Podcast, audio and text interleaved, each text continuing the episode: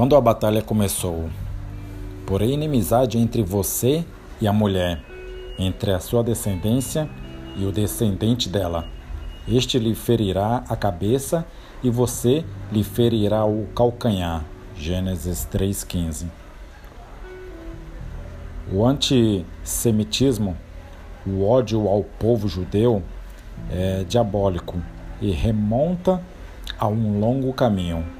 Depois que Adão e Eva comeram do fruto proibido no jardim do Éden, Deus disse a Satanás: Porém, inimizade entre você e a mulher, entre a sua descendência e o descendente dela. Este lhe ferirá a cabeça e você lhe ferirá o calcanhar. Gênesis 3,15. O jogo tinha começado.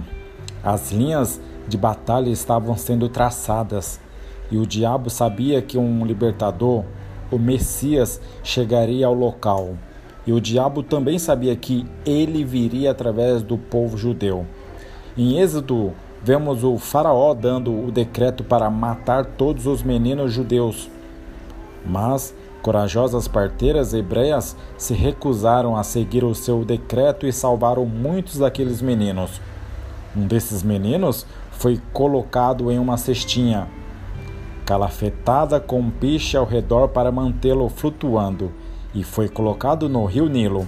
Aquele bebezinho veio a ser conhecido como Moisés e libertou o povo judeu da escravidão do Faraó. Então, você chega ao livro de Esther e o diabo está de novo com uma trama para destruir o povo judeu. Mas Deus interveio. Talvez você esteja num momento de vida em que pense: não sinto que Deus esteja comigo. Sinto como se estivesse sozinho ou sozinha, desamparado. Se você não for cristão, Deus está com você em um sentido amplo, porque Deus é onipresente. Ele está em todos os lugares. Mas há uma diferença entre Deus estar com você e Deus estar em você. Isso é realmente o que é ser um cristão, é ter Cristo vivendo dentro de você. Deus quer fazer parte da sua vida. Pode até parecer que ele esteja não esteja prestando atenção em você, mas na verdade ele está fazendo mais que isso. Ele está cuidando de você.